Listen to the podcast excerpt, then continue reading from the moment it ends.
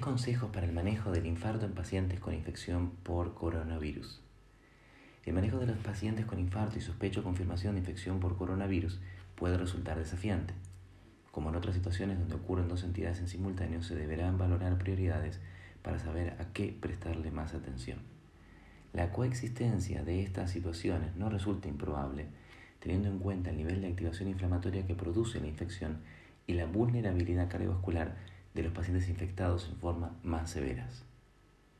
Particularmente en el caso de un paciente con este tipo de infección viral con necesidad de aislamiento, el traslado a una sala de hemodinamia podría aumentar severamente el número de infectados.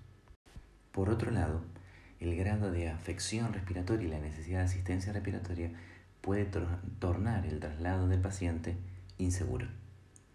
Recientemente se publicó una carta de lectores en la revista Intensive Care of Medicine por el doctor Xie Zheng de la provincia de Sichuan, China, donde se dan una serie de recomendaciones en base a la experiencia que vivieron para el manejo de pacientes con infarto.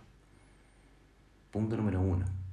En pacientes con infarto con elevación del ST que se encuentran dentro de las 12 horas del inicio de los síntomas y no presenten una contraindicación para la administración de trombolíticos, parece lo más razonable que el paciente sea aislado y comenzar la terapéutica trombolítica de inmediato dentro del tiempo de reperfusión. Todo esto en la misma sala de aislamiento. Para pacientes con menos de 12 horas de evolución de alto riesgo o con contraindicaciones para la trombolisis, se deberá evaluar el riesgo de propagar la infección con el traslado del paciente versus el beneficio de la angioplastia.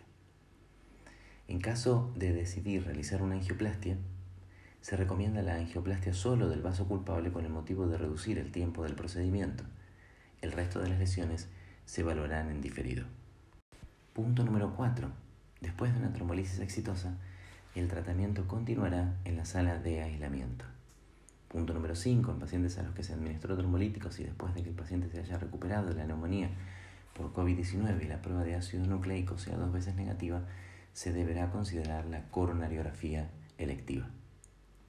En el caso de que la trombolisis sea fallida, se deberá llevar el paciente a la sala de hemodinamia teniendo en cuenta siempre los riesgos que implica trasladar a un paciente con esta infección en curso. Punto número 6. Si el paciente se encuentra cursando una neumonía severa, se deberá valorar los riesgos y beneficios del manejo médico, evitando la angioplastia del evento coronario, teniendo en cuenta que el cuidado respiratorio probablemente se vea afectado en el traslado. Punto número 7. En el caso de los infartos sin elevación del ST, parece razonable intentar una estrategia conservadora inicial en la sala de aislamiento. Punto número 8. En caso de descompensación hemodinámica o falla del tratamiento conservador, se evaluarán riesgos y beneficios del traslado a la sala de hemodinamia. Punto número 9. En todo momento se debe evaluar el riesgo hemorrágico del paciente, teniendo en cuenta que la situación crítica respiratoria lo aumenta significativamente. Y punto número 10. Hasta el momento no se conoce ningún medicamento antitrombótico o vasodilatador que esté contraindicado o indicado especialmente en este escenario.